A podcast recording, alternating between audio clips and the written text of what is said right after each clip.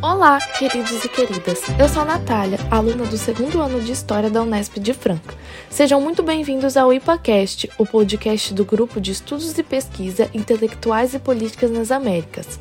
Toda semana chegamos a vocês com divulgação científica em conteúdos comentados sobre a produção das principais revistas acadêmicas de história da América, diretamente para o seu fone de ouvido. Nessa semana, vamos tratar de discussões históricas sobre o racismo nos Estados Unidos e no Brasil, através do artigo Dois Países o Mesmo Dilema Reflexões sobre a Democracia e o Racismo nos Estados Unidos e no Brasil, do autor Gustavo Mesquita, doutor em História Social pela USP, que teve seu artigo publicado na revista Estudos Históricos em 2019. O objetivo do autor nesse artigo é trazer os estudos que se destacaram no século XX sobre as origens do racismo e sua perpetuação na sociedade norte-americana e brasileira.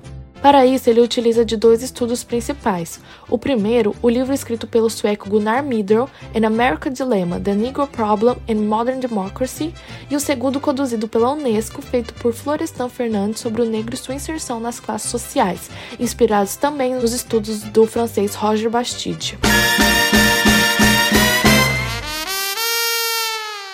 Para melhor entendimento, vamos explicar quem são os personagens principais do artigo de Mesquita. Para começar, Gunnar Myrdal foi um economista sueco contratado por Frederick Keppel, presidente da Carnegie Corporation, uma empresa filantrópica que financiava os estudos de pessoas negras. Segundo Mesquita, esse tipo de filantropia de empresas privadas foi muito comum em território estadunidense até a Segunda Guerra Mundial. Com as tensões sociais da década de 1930, Keppel desejava contratar um intelectual para apontar melhores sistemas de filantropia, com o objetivo de diminuir o racismo nos Estados Unidos, mas não de acabar com a segregação. Uma espécie de engenheiro social. Para discutir o problema racial nos Estados Unidos, Keppel acreditava que apenas um estrangeiro poderia analisar, sem a intervenção das emoções, essa questão. Foi quando Gunnar Mieder começa seus estudos, dando origem ao livro que foi mencionado. De maneira geral, o autor do artigo busca levar ao autor a refletir de que maneira a relação e a diferenciação do racismo americano para o racismo brasileiro foi concebido. As análises que foram feitas a partir das conclusões e depois da disseminação dessas conclusões do livro de Midrow. Mas afinal, qual a tese do sueco? Bom, Midrow utiliza dos aspectos econômicos para entender o ciclo em que o racismo se inseriu. Segundo o intelectual, o racismo nos Estados Unidos não era determinado unicamente pela cor da pele do indivíduo, mas também pela sua posição social. O negro ocupava os menores cargos, recebia os menores salários e ocupavam os guetos. Esses fatores influenciavam o preconceito branco, que por sua vez impedia o negro de ascender socialmente e mudar esse status. Em outras palavras, o negro desajustado na sociedade contribuía para o racismo, enquanto que o desajuste do negro era uma consequência do racismo. Outra questão que o sueco apontou e que se mostra contraditória diz respeito ao crédito norte-americano da democracia.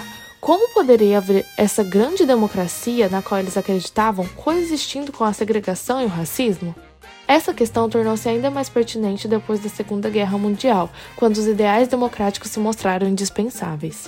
Entretanto, Midrow não era um marxista e não acreditava que a solução estaria no fim do capitalismo e das classes sociais, mas sim acreditava que a supremacia branca deveria dar espaço para o negro conseguir mudar essa condição e romper com esse ciclo, que não só faria bem aos negros, mas sim a toda a democracia estadunidense e a modernização norte-americana, chamando essas causas que mantinham o racismo nesse ciclo de causas acumulativas.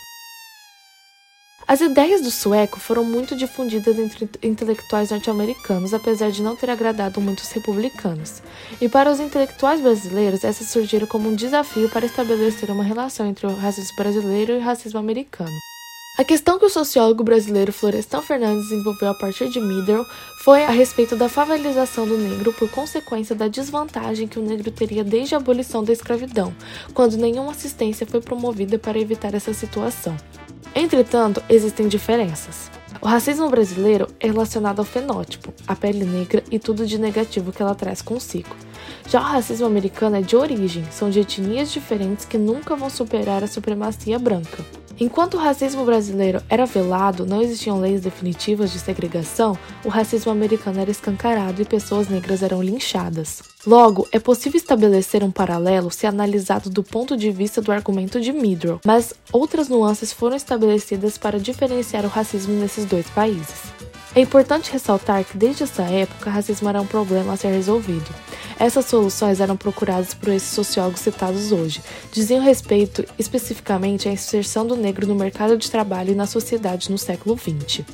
Apesar de muito ter sido conquistado e a segregação norte-americana ter acabado, o racismo não morreu com ela. E mesmo nunca tendo ocorrido segregação no Brasil, como as leis de Jim Crow, o racismo ainda se faz muito presente e é um problema a ser discutido, inclusive no mercado de trabalho.